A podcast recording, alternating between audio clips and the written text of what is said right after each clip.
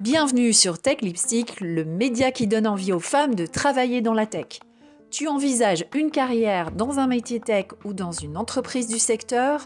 Tu veux en savoir plus sur les carrières de celles qui ont réussi? Tu te poses des questions sur la place des femmes dans la tech? Écoute les témoignages de celles qui ont choisi la tech pour s'éclater professionnellement. Elles sont CEO, COO, CTO, développeuses, ingénieurs, product managers. Il y a aussi des interviews d'experts et de recruteurs et plein d'infos sur le blog de techlipstick.com. Tu peux aussi rejoindre la communauté en suivant la page LinkedIn de TechLipstick. Si tu écoutes ce podcast dans la rue en faisant ta gym ou ta cuisine et que tu veux retrouver les références, pas d'inquiétude, rends-toi sur la page de l'épisode sur ta plateforme d'écoute ou sur le site techlipstick.com. Bonne écoute vous écoutez un épisode de la série Tech Makers. C'est le quatrième d'une série de portraits de femmes qui exercent des métiers techniques. Vous pouvez retrouver sur votre plateforme d'écoute ou sur techlipstick.com l'interview de Gwenaël Gourevich, CTO, de Salomé Morin, qui est Full Stack Engineer, et celle de Valérie Quignou, qui a fait sa carrière dans l'informatique. Aujourd'hui, c'est avec Camille Béguin que nous parlons du métier d'ingénieur data et analytique. Elle a démarré sa carrière dans la tech après un double diplôme en management et en data science. Son témoignage permet de comprendre en profondeur ce qu'est ce nouveau métier. Bonne écoute Bonjour Aurélie. Bonjour Camille. Comment vas-tu? Très bien cette semaine et toi? Très bien. Euh, bienvenue sur Tech Lipstick. Euh, merci, merci beaucoup de m'accueillir. Écoute, euh, oui, on a eu quelques, quelques soucis, toi et moi, de, avec les microbes de l'automne, perte de voix, etc. Mais ça va mieux, je crois. Oui, là, c'est bon. Tout va bien. super. Bah, écoute, on est là pour parler euh, de toi, de ton parcours, de ton métier. Et puis, euh, bien sûr, pour donner envie à d'autres femmes de, rejoindre les métiers de la tech. je vais te demander de te présenter rapidement et après on rentrera dans les détails toutes les deux. Euh, donc euh, je m'appelle Camille, enchantée. Euh, j'ai rejoint Worklife, une startup dans une startup fintech et chartech en avril dernier en tant que data engineer, analytics engineer. donc j'ai initialement un cursus plutôt école de commerce et euh, je me suis spécialisée au fil des stages et des spécialisations de cours dans la data science d'abord, avant euh, d'évoluer un peu plus vers des métiers euh, data engineering un petit peu plus généralistes. et voilà, ça un petit résumé de mon parcours et je suis ravie d'être ici pour en discuter et, parler de ce qu'est ce métier. Oui, tout à fait. Alors, on va, peut-être revenir un petit peu à, la genèse, entre guillemets, mais tes études euh, d'école de commerce, euh, comment est-ce que tu les as choisies? Est-ce que c'était quelque chose qui t'est venu euh, assez tôt dans ton, parcours collégien, lycéen? Donc, j'ai fait d'abord une classe préparatoire avant de rejoindre une école de commerce. Et je pense, comme pas mal de gens qui ont fait une classe préparatoire, je ne savais pas trop ce que je voulais faire. Ouais. Euh, je me suis orientée vers les écoles de commerce parce que euh, je me disais, bon, ça reste assez généraliste, ça me permet de faire plein de choses, ça me permet éventuellement d'étudier et de travailler à l'étranger. Donc, c'était un peu les seules choses que j'avais en tête à l'époque. Et euh, c'était le cursus assez classique pour un parcours, enfin, pour une personne assez scolaire comme je l'étais. C'est pour ça que j'ai fait d'abord une prépa, ensuite j'ai rejoint une école de commerce. Et c'est en école de commerce que j'ai vraiment, je pense, commencé à explorer euh, les domaines qui me plaisaient, à vraiment réfléchir sur ce que je voulais faire, sur ce que j'aimais faire, euh, par le biais de stages, d'associations étudiantes, d'échanges. Mmh, euh, mmh. C'est un peu à ce moment-là que, que j'ai commencé à y réfléchir vraiment. Ouais. Tu étais assez matheuse dans ton, enfin, au lycée? Un petit peu, ouais, j'aimais bien les matières scientifiques, mais j'aimais bien les matières littéraires aussi. Je pense que mmh. j'avais un profil un peu équilibré entre guillemets. Ouais. Donc, ce qui explique que tu n'as peut-être pas choisi le cursus et plutôt école d'ingénieur. Et...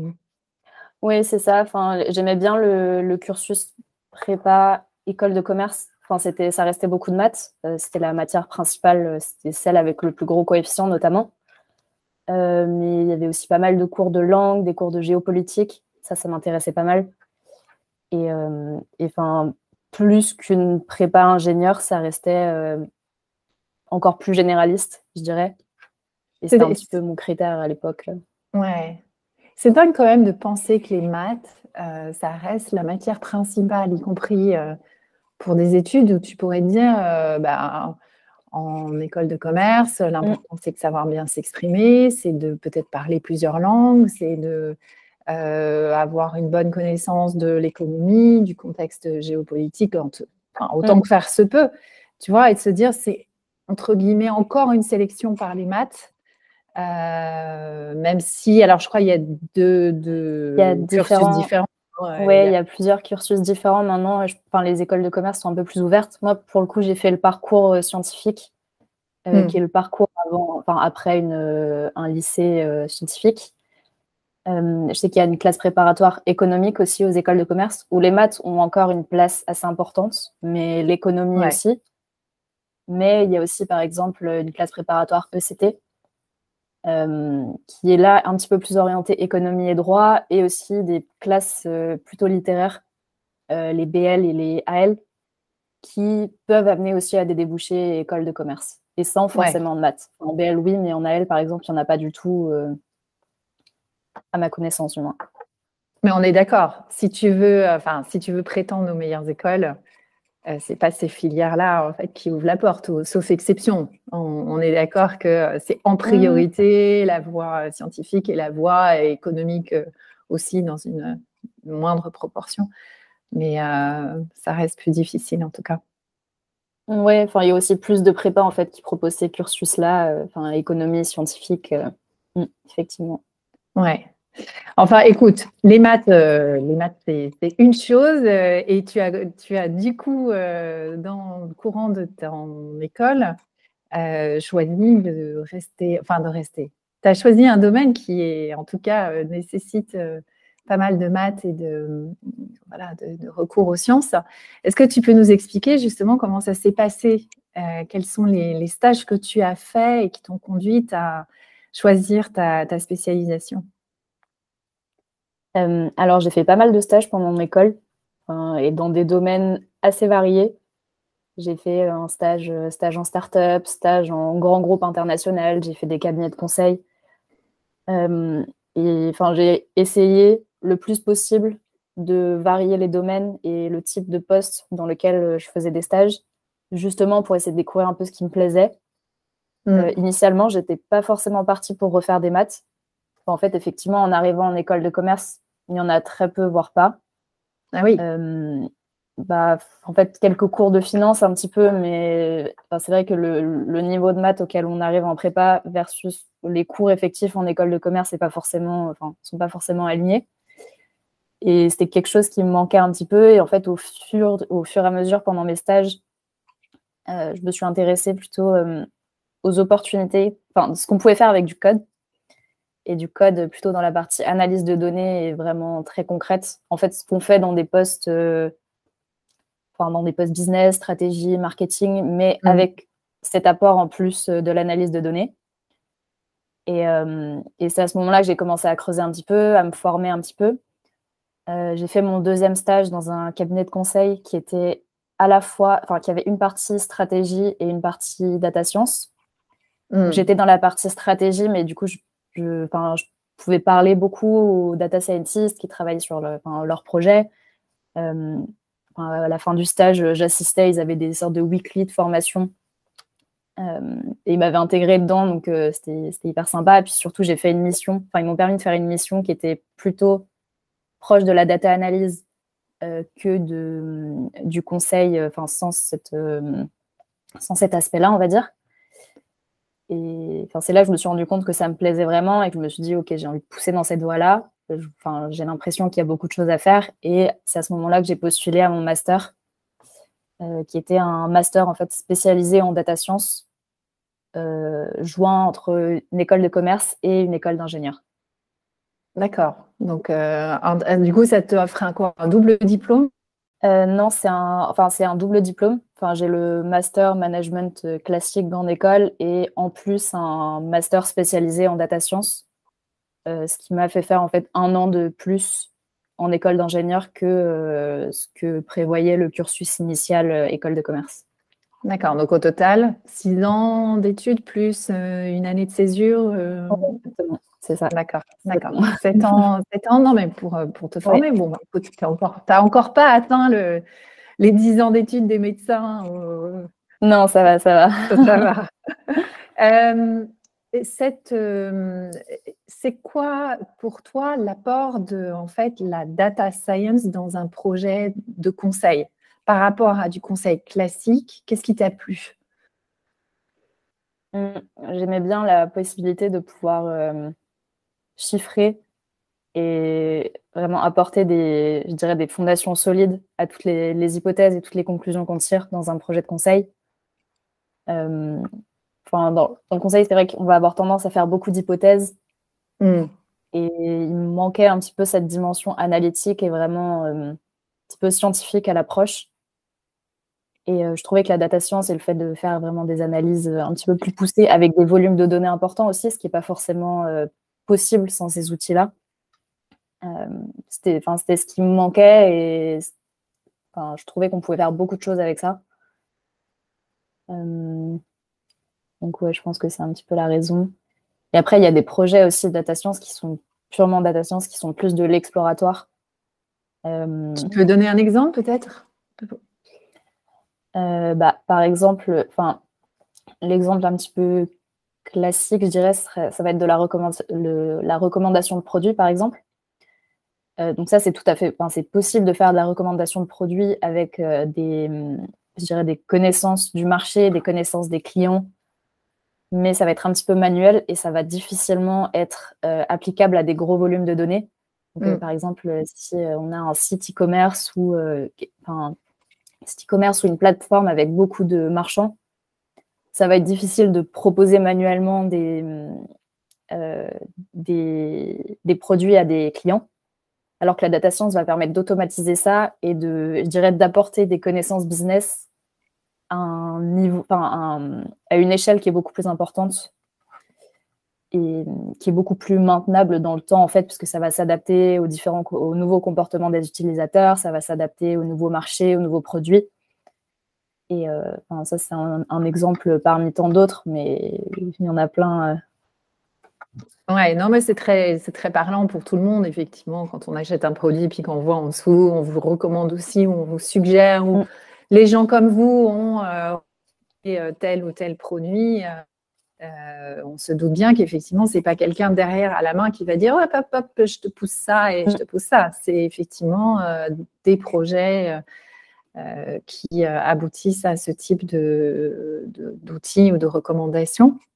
Et donc, le, choix que tu as fait, du coup, après cette, euh, ce double diplôme, cette formation, tu peux quand même nous donner peut-être les, écoles dans lesquelles tu as été pour, euh, pour qu'on situe et puis qu'on aussi, euh, c'est, quand même des, formations qui sont peut-être un peu nouvelles. Enfin, je ne sais pas, ça, ça, se développe de plus en plus, mais c'est quand même relativement nouveau. Oui.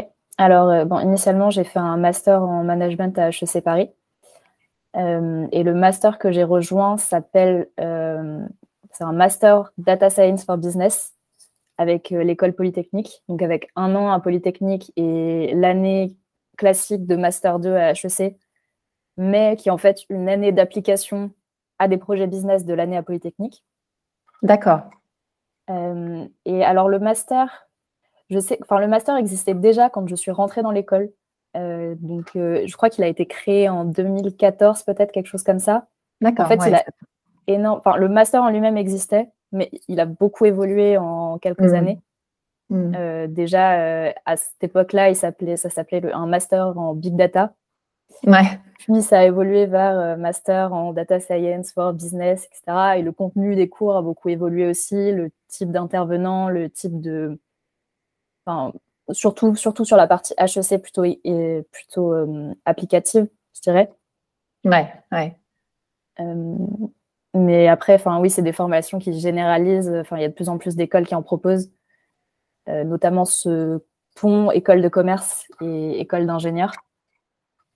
Et enfin, tout simplement parce que c'est, enfin, c'est hyper, en fait, c'est souvent assez pertinent dans des projets business d'amener ces connaissances-là et cette approche un petit peu scientifique. Euh. Mmh. Et en même temps, toi, tu ne te destinais pas à faire euh, de la recherche ou purement. Euh, tu ne te destinais pas à être compte dans une banque ou quelque chose comme ça. Donc, j'imagine que la dimension business est quelque chose qui te plaît et de pouvoir voir la finalité de ce que tu proposes et de l'appliquer à des cas concrets, ce que tu as fait après à HEC. Donc, euh, tu peux donner un exemple de projet sur lequel tu as travaillé euh, quand tu as fait cette année d'application? Oui, un exemple. Alors, c'était pas forcément HEC, c'était l'année d'avant. C'était à Polytechnique. C'était un hackathon que j'avais fait avec des amis, je trouve, qui est assez représentatif. Euh, un hackathon avec euh, Carrefour e-commerce, donc euh, le distributeur alimentaire. Mhm. Et le but était donc d'appliquer, c'est-à-dire qu'on avait accès à des, données, des informations sur les livraisons e-commerce à domicile. Et le but était de proposer des solutions basées sur les données pour, pour disons, réduire ou du moins limiter l'impact environnemental des livraisons e-commerce. Intéressant. Euh, donc, euh, enfin, il y avait pas mal. Enfin, le sujet était assez large. Il y avait pas mal de, façons de l'approcher. Nous, on avait fait par exemple un, système de green slot, c'est-à-dire euh, l'idée de proposer aux utilisateurs du site e-commerce des créneaux de livraison qui sont plus verts, entre guillemets, plus verts pour plusieurs raisons.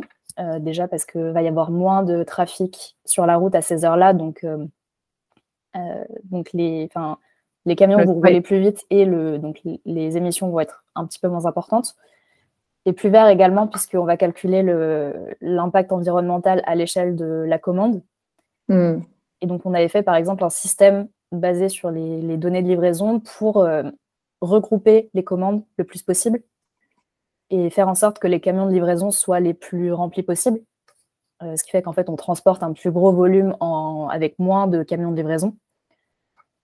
Et euh, donc, l'idée était d'utiliser les données un petit peu en direct au moment de la commande pour proposer aux utilisateurs ces nouveaux créneaux, ou du moins les inciter à les choisir, et pour au global, en fait, réduire l'impact environnemental euh, du e-commerce. Ouais, super. J'ai déjà vu ça.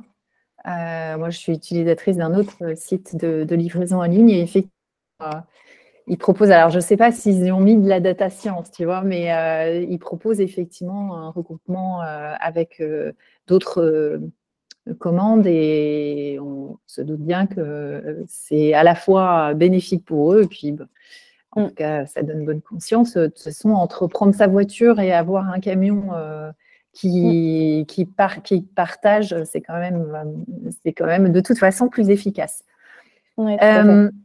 Je voulais te demander euh, comment ça se passe un projet euh, data science, parce que là, tu as parlé d'un démarrage sous forme de hackathon, mais j'imagine que ce n'est pas le mode naturel.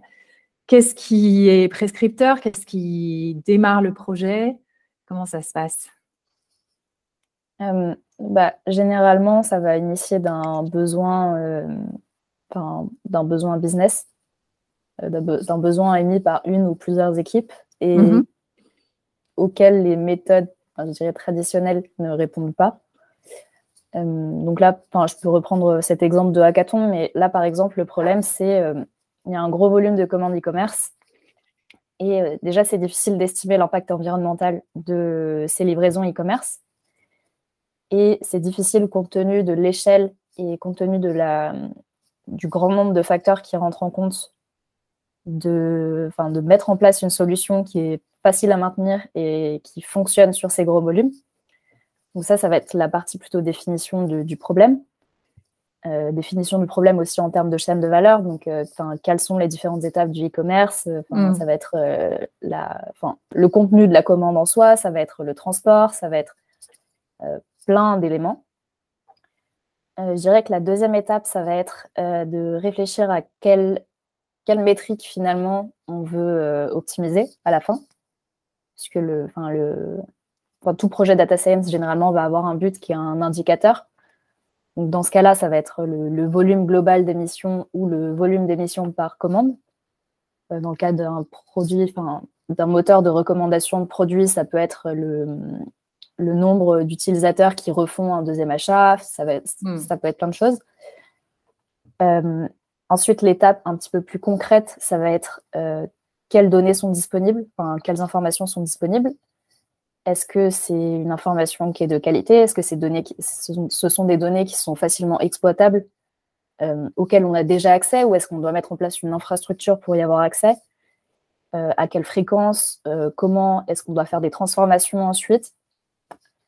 Après vient une phase un petit peu plus exploratoire. Donc, OK, on a ces données-là. D'abord, on va faire quelques analyses assez simples pour comprendre, enfin, comprendre comment se comportent les utilisateurs pour les commandes e-commerce, ça peut être tout simplement regarder la fréquence, euh, enfin la, répartition actuelle des, commandes dans une journée. à quelle heure les gens commandent, à quel moment de la semaine, mm-hmm. euh, leur répartition géographique aussi. Est-ce qu'à vue d'œil, on peut remarquer qu'il y a des, des, zones géographiques assez denses en termes de livraison, mais où le, les livraisons ne sont pas forcément optimisées. Donc, par exemple, il y a plein de camions qui vont régulièrement dans la journée, mais pas forcément de groupement des commandes. Euh, après, ça va être la mise en place d'un modèle, donc euh, essayer de comprendre quelles sont les tendances et comment, euh, comment optimiser l'indicateur qu'on a choisi. Et donc ça, ça va être toute la première partie. Et après, la partie ensuite, ça va être la plus difficile, je pense. Ça va être de mettre en place ce qu'on a observé et mettre en place le modèle qu'on a choisi. Donc là, ça va être des problématiques techniques. Euh, d'une part, donc comment euh, intégrer le modèle dans, un, dans, une architecture de données qui est déjà existante, parfois dans un produit qui est déjà existant, dans une interface, dans le cas d'une livraison e-commerce. Il va y avoir des problématiques de design, des problématiques euh, plutôt de, flux de données, de rapidité du système, mm. et aussi des problématiques humaines. Donc, est-ce que les équipes, euh, enfin, est-ce que les équipes vont adopter, est-ce que les équipes et surtout les utilisateurs vont euh, adopter cette solution? Comment on mesure qu'ils adoptent cette solution? Et après, sur le long terme, donc euh, évidemment, mesurer l'impact du modèle. Est-ce que les gens ont effectivement choisi des créneaux plus verts versus les créneaux qu'ils auraient choisi toute, toute autre condition égale à ce moment-là? Euh, est-ce que ça a vraiment eu un impact euh, sur euh, l'impact environnemental, les mmh. émissions des, commandes mmh. Et, enfin, donc je pense que ça va être vraiment toute la chaîne de valeur. Donc, en fait, ça, va commencer par un problème business et ça va finir par un impact bah, business aussi. Est-ce que le modèle a, a vraiment un effet sur le comportement des utilisateurs euh, si oui, est-ce qu'on peut encore l'améliorer? Sinon, est-ce qu'on n'a pas forcément pensé à la bonne solution, à la bonne euh, implémentation, etc. dans le cadre de tes fonctions, est-ce que tu collabores avec d'autres métiers ou est-ce que vraiment tu, fais tout, le, toute la, chaîne de valeur? Euh, alors, moi, dans mon cas, maintenant, j'ai fait des études en data science, mais maintenant, je suis plus sur la partie data engineering, analyse, qui arrive un petit peu plus en amont, en fait. Euh, tout simplement, euh, on a plein de données euh, auxquelles on n'a pas forcément accès et dont on ne sait pas forcément quoi faire. ce qui va donner, donner lieu dans un premier temps à construire l'architecture de données pour y avoir accès, transformer ces données pour les rendre exploitables et commencer à les exploiter, que ce soit en faisant de, de l'analyse assez simple, en créant des dashboards pour donner accès aux différentes équipes à des indicateurs, et après éventuellement des analyses un peu plus poussées donc, euh, pour comprendre justement le, comportement des utilisateurs. Euh, donc moi j'ai une fonction qui est très transversale et effectivement je ne vais pas travailler toute seule euh, jamais sur les projets. ça va toujours commencer par un, problème qui est émis des différentes équipes. dans l'entreprise, la société où je suis, WorkLife, je vais travailler avec l'ensemble des équipes donc pour donner un petit peu de contexte, euh, WorkLife, c'est une solution de gestion et de déploiement des avantages salariés euh, à destination des, RH et qui va se décliner en plusieurs solutions. donc d'une part, une solution, une plateforme de gestion de ces avantages salariés pour, pour les RH. donc, comment, comment assigner des, avantages salariés aux employés qui sont éligibles, comment gérer les départs, les arrivées d'employés, comment gérer l'intégration en paix de, ces avantages. D'autre part, une carte de paiement, donc tout simplement une carte de paiement Visa qui est intelligente, on va dire, qui va reconnaître selon le, marchand où on paye à quel avantage salarié il est associé. ça peut être quoi alors? C'est quoi? C'est les, tickets restaurants les... Oui, ça peut être les tickets restaurants, ça peut être euh, de la mobilité par exemple, enfin acheter une Navigo ou euh, mm. par exemple acheter un vélo euh, chez Decathlon si on a de la mobilité durable. ça peut être dans le cas de l'avantage auto payé à une station-service. Ok.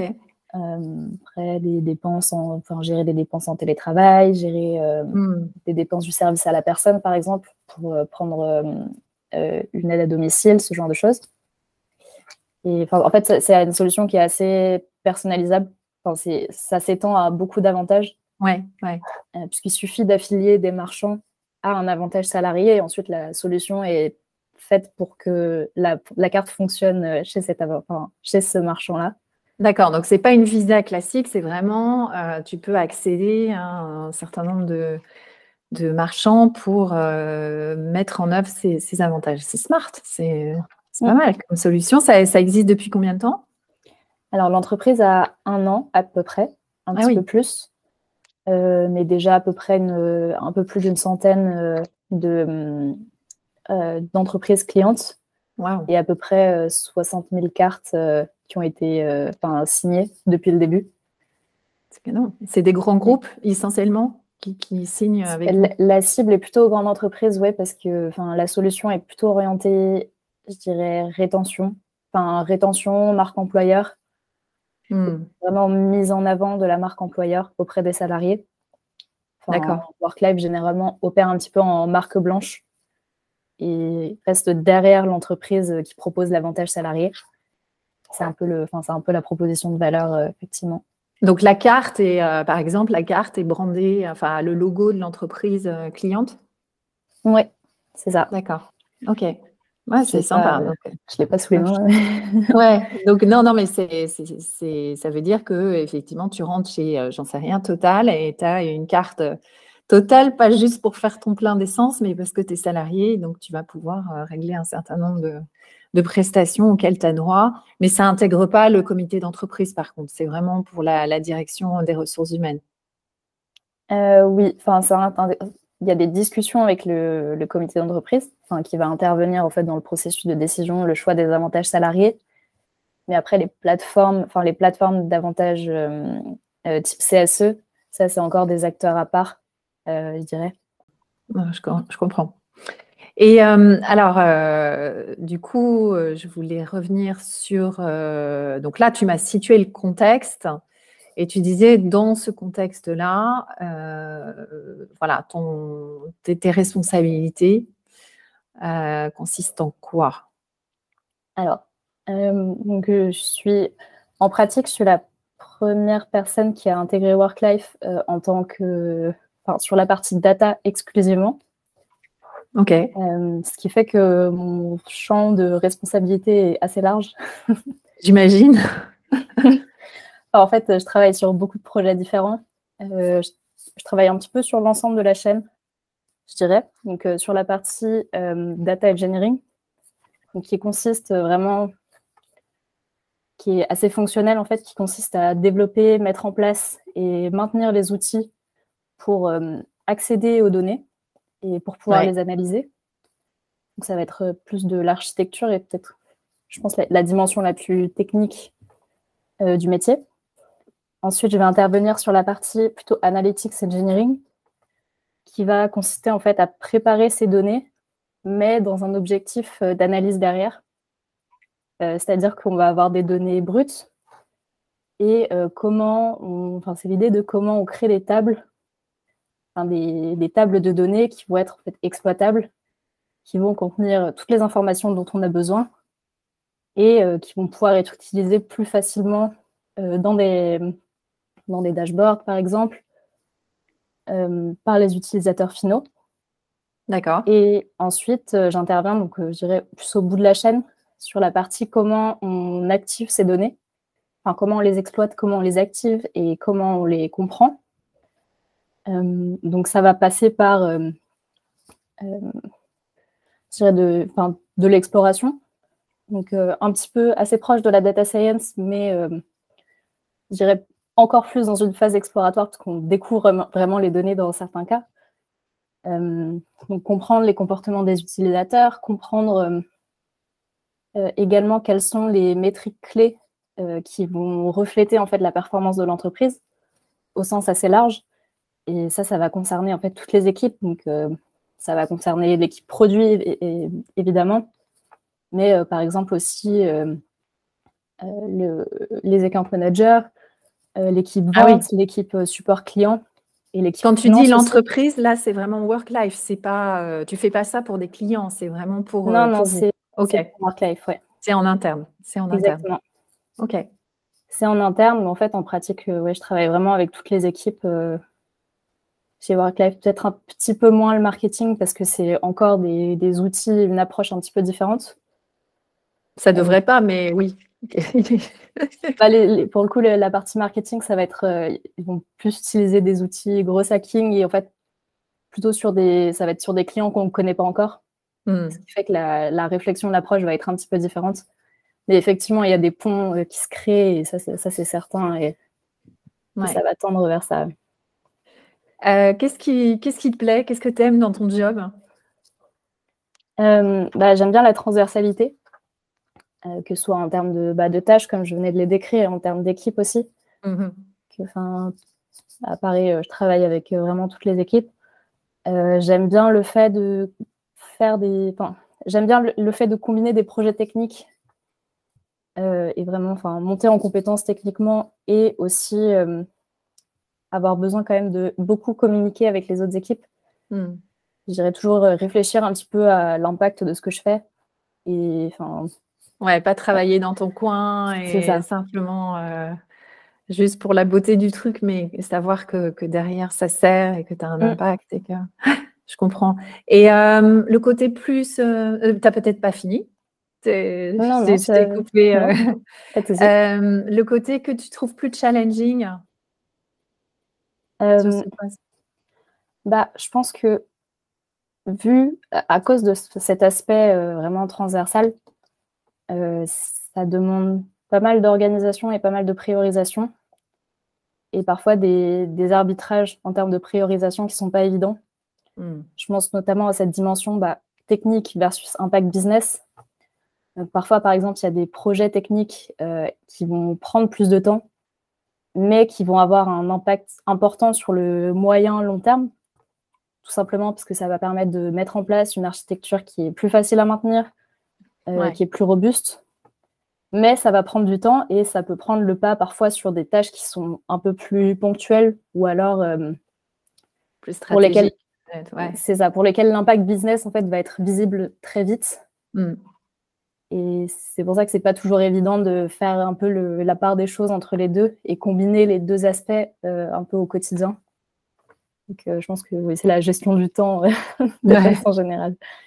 Ça donne l'impression quand même que tu vas devoir euh, recruter à un moment ou à un autre, parce que si tu es toute seule euh, pour faire tout ça, je ne sais pas comment Work-Life euh, croit, mais visiblement assez fort s'il y a déjà une centaine de clients.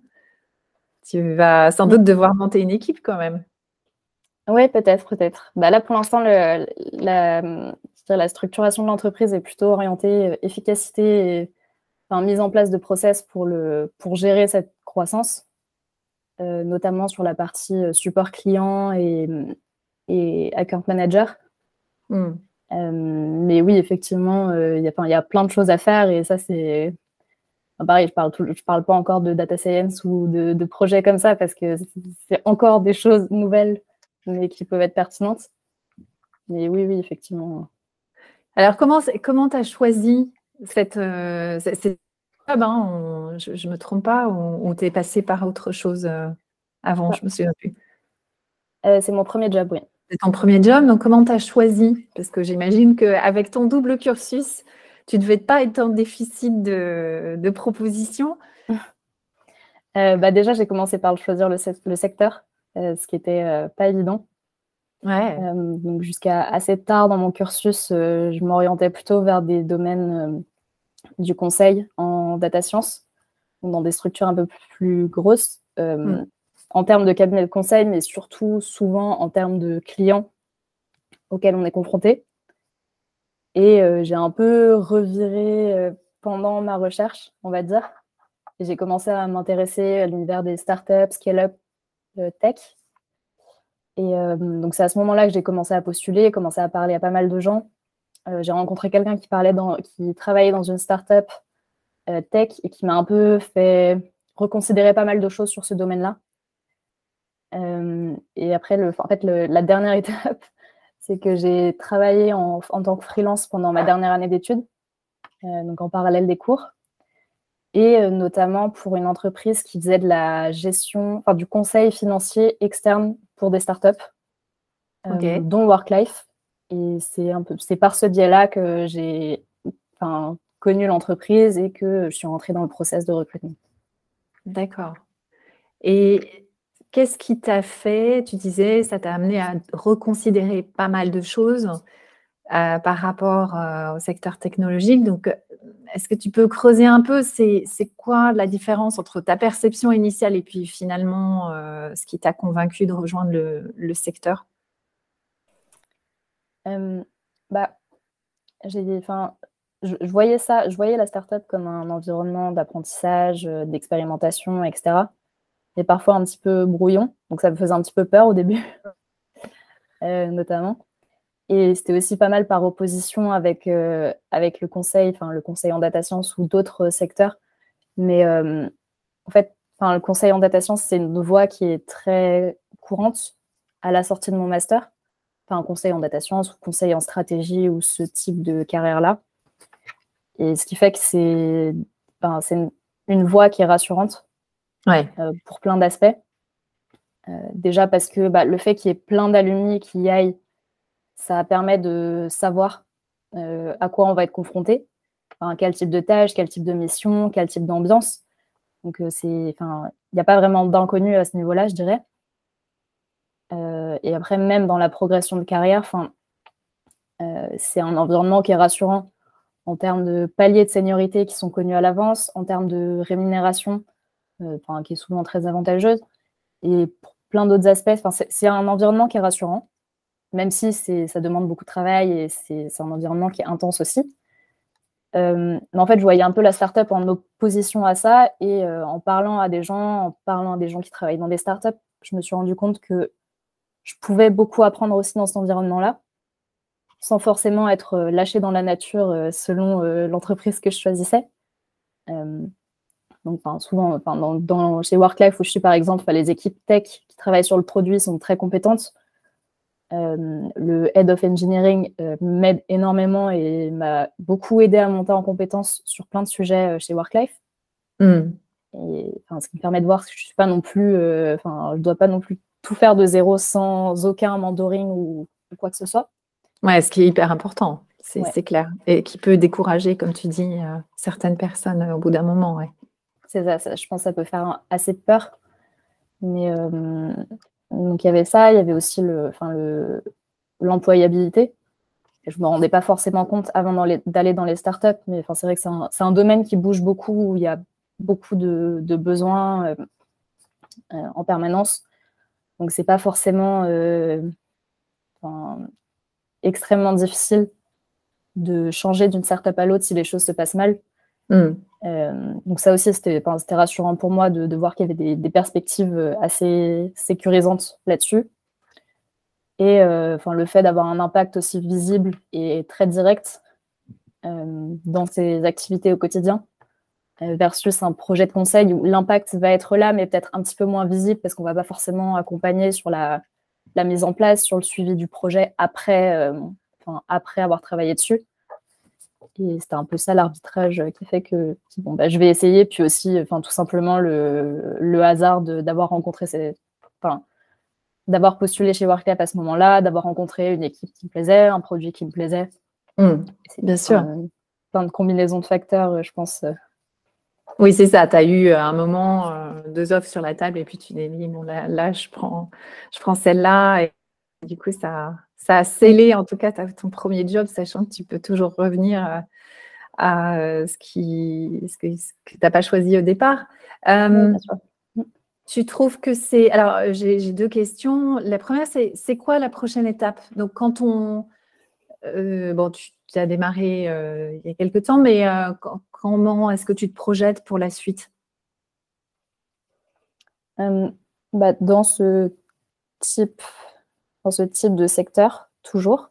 Mmh parce que c'est un environnement qui me plaît, qui est dynamique et dans lequel je, je vois que je peux faire plein de choses. et c'est un peu le, mon, critère principal, on va dire. Super. Euh, je pense bah, la, la voie d'évolution dans ce type de poste, c'est de, de prendre des fonctions un petit peu plus de lead. Mm. Euh, enfin, ça va être, je sais pas, lead analytics engineer, lead data analyst, lead euh, plein de choses. donc, je dirais que la voie plutôt soft skill, ce serait de, de monter en compétence sur ces aspects-là euh, potentiellement avoir euh, des, gens que, je puisse former euh, à terme, enfin, cet aspect-là. Après, je dirais que mon objectif principal à date, c'est de continuer à monter en compétence sur la partie technique, notamment sur la partie bah, data engineering sur laquelle je travaille pas mal, mais enfin continuer à pousser dans à pousser ces aspects-là, des aspects un petit peu software engineering aussi. Ouais. ça, ça m'intéresse, ça m'intéresse beaucoup pour l'instant. Tu pourrais être, euh, enfin, tu pourrais euh, du coup euh, t'orienter vers plutôt justement un poste Head of Engineering ou CTO ou des choses comme ça? Bah, Je pense que ça nécessiterait justement cette montée en compétence sur la partie software engineering.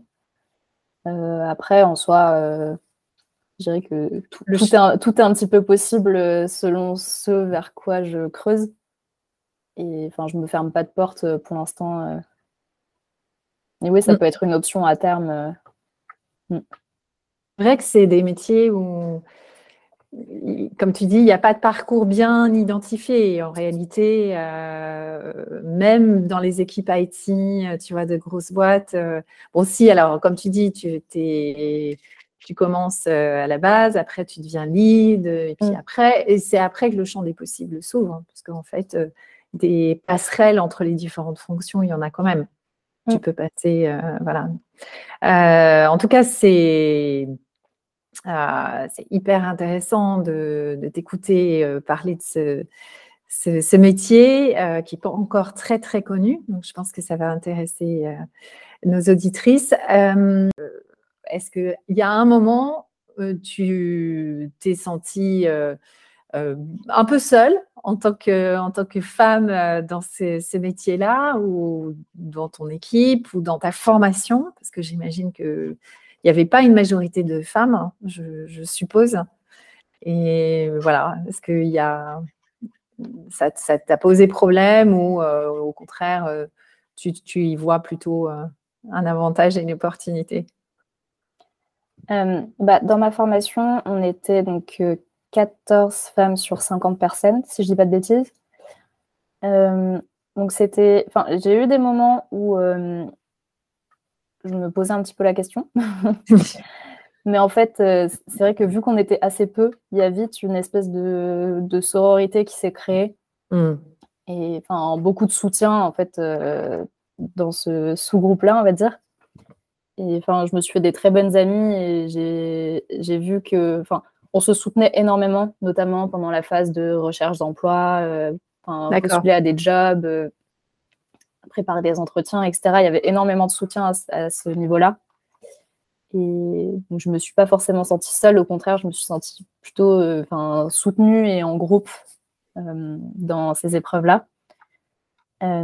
après, dans mon job actuel, c'est assez difficile à dire parce qu'en soi, il y a, je suis un petit peu la seule avec mon manager dans, l'équipe data en quelque sorte. Ouais. Euh, après, dans l'équipe tech, euh, il y avait une femme, maintenant elle est partie. Mais euh, ça ne me gêne pas au, quotidien. Je pense que c'est pas trop quelque chose auquel je pense.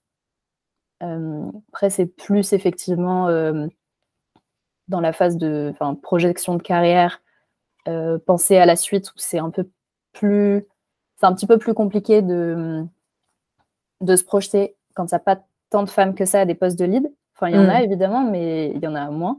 ouais, c'est clair, c'est clair. Mais, ouais. Mais ouais. Parfait. Bah écoute, euh, je vais te demander du coup euh, quelles, sont, quelles sont tes références. Alors justement, il y en a, est-ce qu'il y a une femme euh, dans la tech qui t'inspire ou est-ce que c'est un homme? C'est pas du tout une obligation, mais quelqu'un que tu suis donc, enfin, ou dont tu as lu, mm. tu as lu, tu as suivi le parcours. Euh, bah, alors, je l'ai découverte assez récemment, un événement, euh, surtout un événement la semaine dernière qui s'appelait Women in Data, qui était organisé par Deezertech. Euh, c'est Virginie Cornu, qui est la VP Data chez Jelly Smack.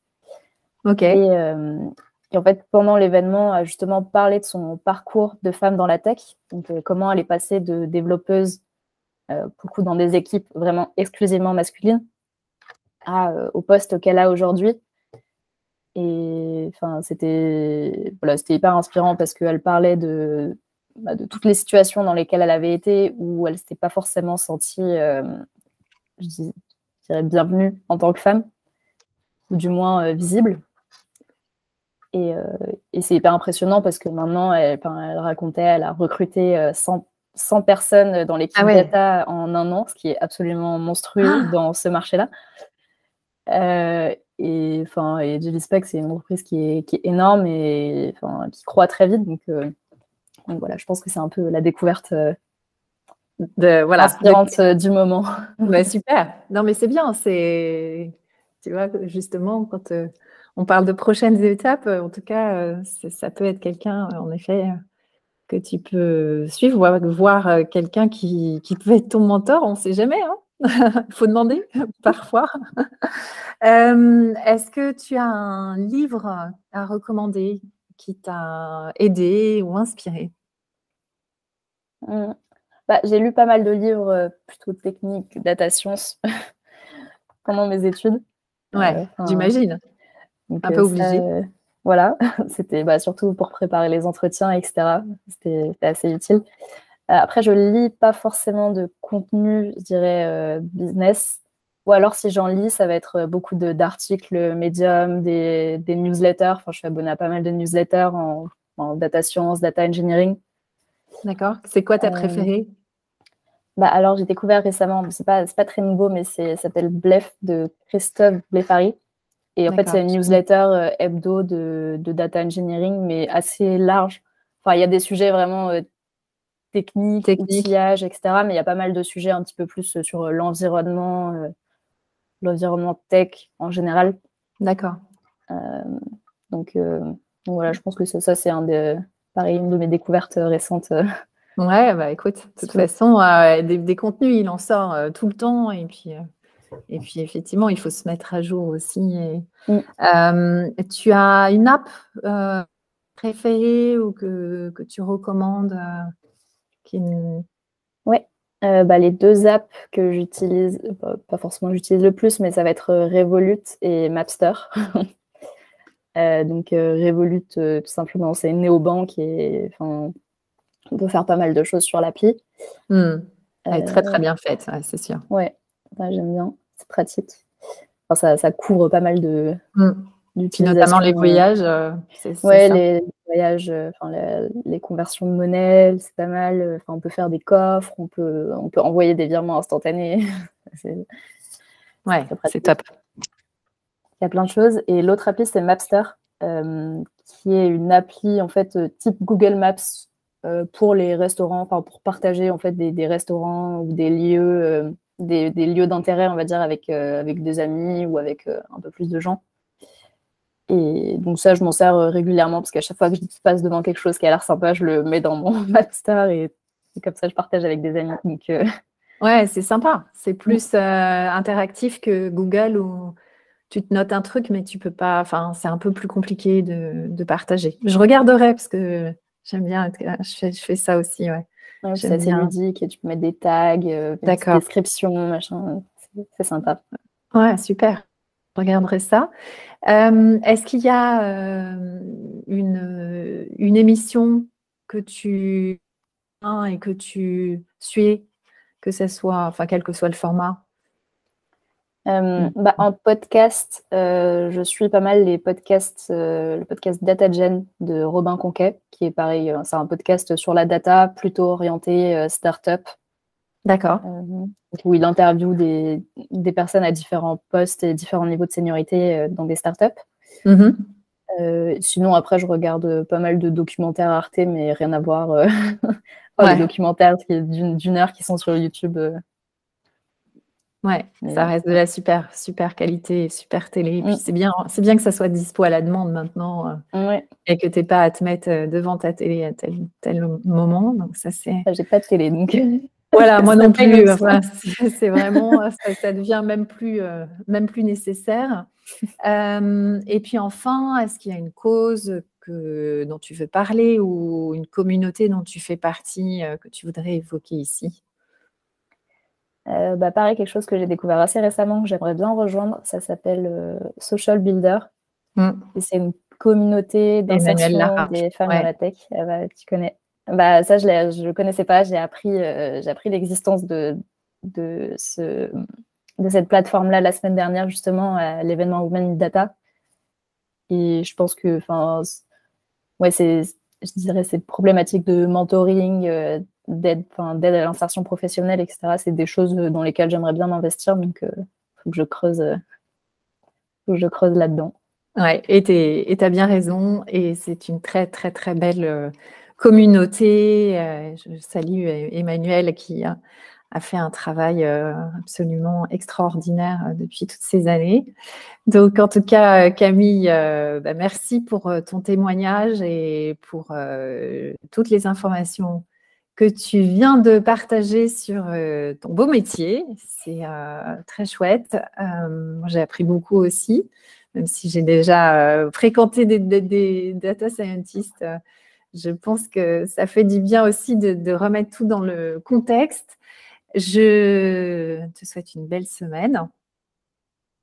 Bah, merci beaucoup à toi pour l'invitation et c'était super intéressant de discuter et belle semaine également. À très bientôt Camille. À très ciao, bientôt. Ciao. Cet épisode vous a plu? Inscrivez-vous sur la page LinkedIn ou Facebook de Tech Lipstick et retrouvez nos prochains témoignages. Et n'hésitez pas à partager. Bonne journée